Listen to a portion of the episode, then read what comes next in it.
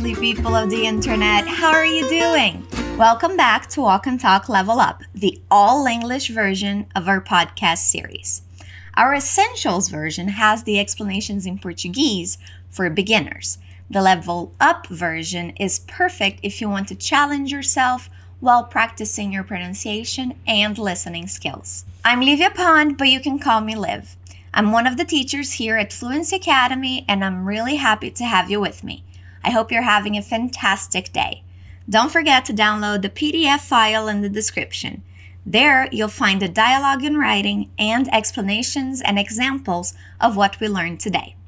We're going to start off by listening to a dialogue twice, and then we're going to work on it together, sentence by sentence, line by line, repeating everything to make sure we understand it all. So don't worry if you don't understand a lot of the dialogue at first, because by the end of this episode, you'll understand everything. Now, how about I stop talking and we just jump into it? Let's listen. There's supposed to be a meteor shower tonight. That's so cool. I've never seen one. Really? I'm thinking of going to the outskirts of the city to watch it. Is anyone else going? Can I go with you? Of course, it'll be so much fun. To make it even better, I'll bring some snacks, a bottle of hot cocoa, and some blankets. I knew there was a reason I liked you. How much of that did you understand? Did you get what they're going to do tonight? Let's listen again. There's supposed to be a meteor shower tonight. That's so cool. I've never seen one. Really? I'm thinking of going to the outskirts of the city to watch it. Is anyone else going? Can I go with you? Of course, it'll be so much fun. To make it even better, I'll bring some snacks, a bottle of hot cocoa, and some blankets. I knew there was a reason I liked you. Okay, let's get started. Our dialogue starts with a man saying, There's supposed to be a meteor shower tonight. When we say supposed to, we mean that something is expected or intended to happen. So when he's saying there's supposed to be a meteor shower tonight, he means that a meteor shower is expected to happen tonight. Do you know what a meteor shower is? It's a beautiful event in which a number of meteors move across the sky. I think I've only seen a couple of them in my entire life, but they are breathtakingly beautiful. Let's repeat meteor, shower, meteor, shower, meteor shower, meteor shower. There's is the abbreviation of there is. Repeat. There is. There's. Supposed to. Supposed. To be. There's. Supposed to be a meteor shower tonight. Did you notice how the words supposed and to become one? That's a linking sound. Let's work on it together. Supposed to. Supposed to. Supposed to. There's supposed to be a meteor shower tonight. There's supposed to be a meteor shower tonight. Again, there's supposed to be a meteor shower tonight. The girl answers saying, That's so cool. She's using so to give emphasis. Repeat, so. That's so cool. That's so cool. That's so cool. She says, I've never seen one. We have an interesting structure here. That's a sentence using the present perfect tense. We use present perfect mainly to refer to something that started in the past but still affects or has repercussions in the present. So when she says, I've never seen one, she's saying that until this day, she never saw a meteor shower, but there's still a possibility of her seeing it now or in the future, so we're not going to use simple past. To form the present perfect structure, we're going to use the simple present form of the verb have and the past participle of the verb that follows. So, I've never is the contraction of I have, and seen is the past participle of the verb see. Let's work on that sentence. I've never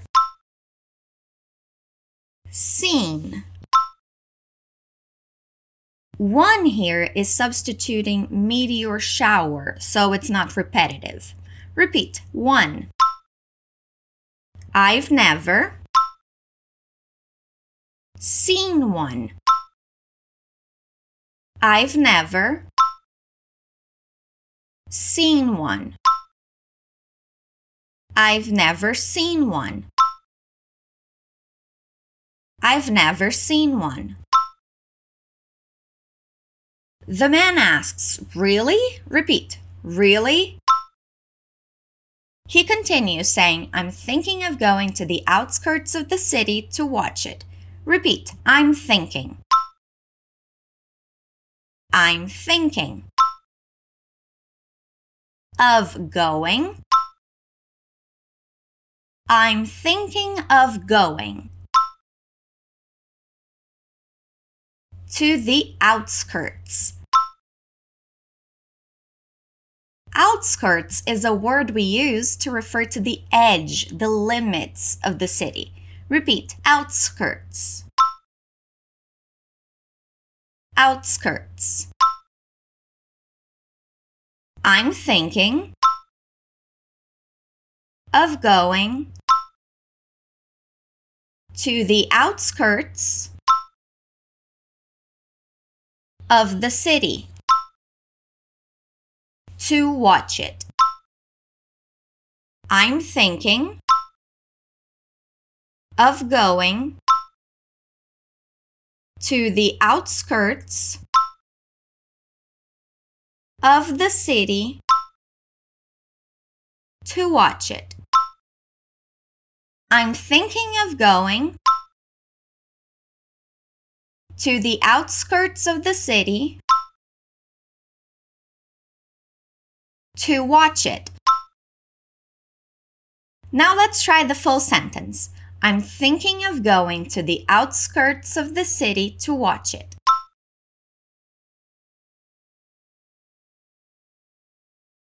I'm thinking of going to the outskirts of the city to watch it.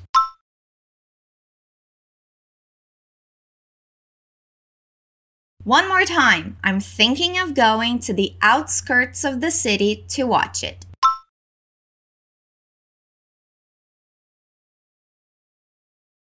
Good job. She asks, Is anyone else going? She wants to know if he's going to go with friends, family, or if he's going to go alone. Let's repeat. Is anyone else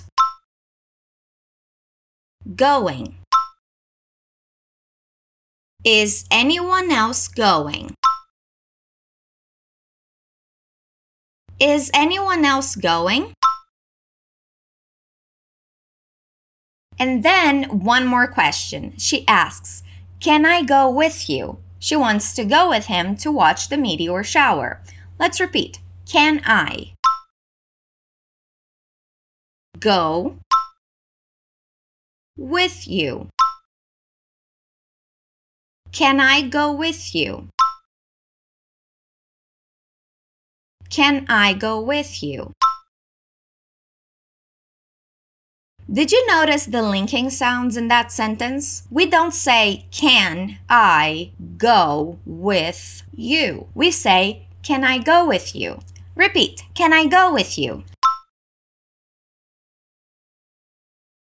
He answers saying, Of course. Let's repeat, Of course. It'll be so much fun. Now we're using the word will to indicate the future. It will be so much fun. He's predicting, deducting that they're going to have a lot of fun watching the meteor shower tonight. Let's repeat. It will. It'll. It will. It'll. Be. So much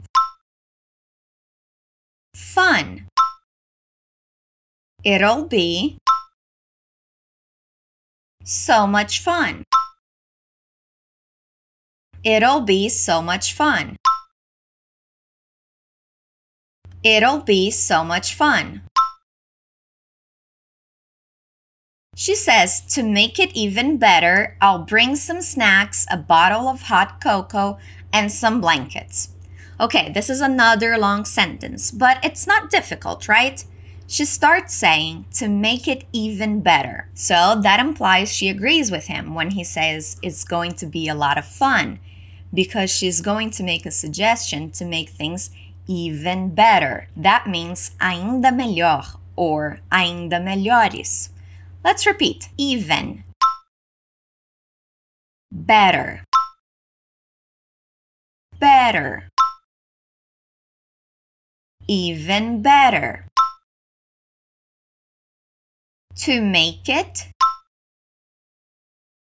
even better. Now she's going to make her suggestion. She says, I'll bring some snacks, a bottle of hot cocoa, and some blankets. Again, we're using will to indicate the future, saying I'll bring. Repeat, I'll bring. I'll bring. Some snacks, that means some food like chips, chocolate, crackers, cheese. Let's repeat, some snacks. Thinking about food made me a little hungry. Let's say it again. Some snacks. I'll bring some snacks. I'll bring some snacks. A bottle of hot cocoa. Hot cocoa is the abbreviation for hot chocolate which also makes me kinda hungry. Let's repeat. Hot, cocoa, hot cocoa, a bottle of hot cocoa, a bottle of hot cocoa. I'll bring some snacks, a bottle of hot cocoa, and some blankets. Isn't that nice? Blankets are the things you use to cover yourself at night when it gets cold. Repeat, and some. Blankets. And some blankets. Now let's work on the full sentence. To make it even better, I'll bring some snacks, a bottle of hot cocoa, and some blankets. To make it even better, I'll bring some snacks, a bottle of hot cocoa,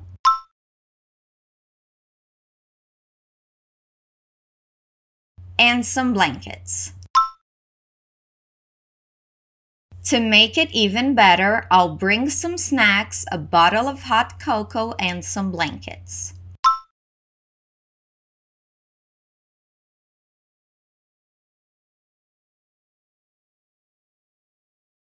Again, to make it even better, I'll bring some snacks, a bottle of hot cocoa, and some blankets.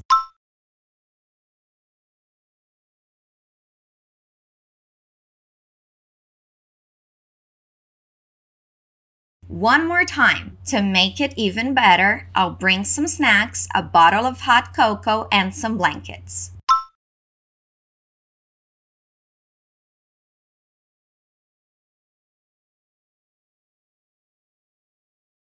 Awesome, we're almost done with our dialogue. He ends the conversation by saying, I knew there was a reason I liked you. He's basically saying that he thought her idea was really good and that he's glad she suggested it. Let's repeat I knew. There was a reason I liked you. I knew there was a reason I liked you. He's saying, eu sabia que tinha motivo para eu gostar de você. Let's repeat. I knew there was a reason I liked you. One more time to finish strong. I knew there was a reason I liked you. Awesome, we're done. Can you believe that? Let's listen to our dialogue again. There's supposed to be a meteor shower tonight. That's so cool. I've never seen one. Really? I'm thinking of going to the outskirts of the city to watch it. Is anyone else going? Can I go with you? Of course, it'll be so much fun. To make it even better, I'll bring some snacks, a bottle of hot cocoa, and some blankets. I knew there was a reason I liked you. And that's it for today. I hope you enjoyed your time here with me. Don't forget you can download the PDF from the description and you can go to fluencytv.com for more free content. You can listen to this episode as many times as you want, uh, even memorize it. Just don't forget to speak out loud every time you repeat with me, okay? That helps your pronunciation and your listening skills.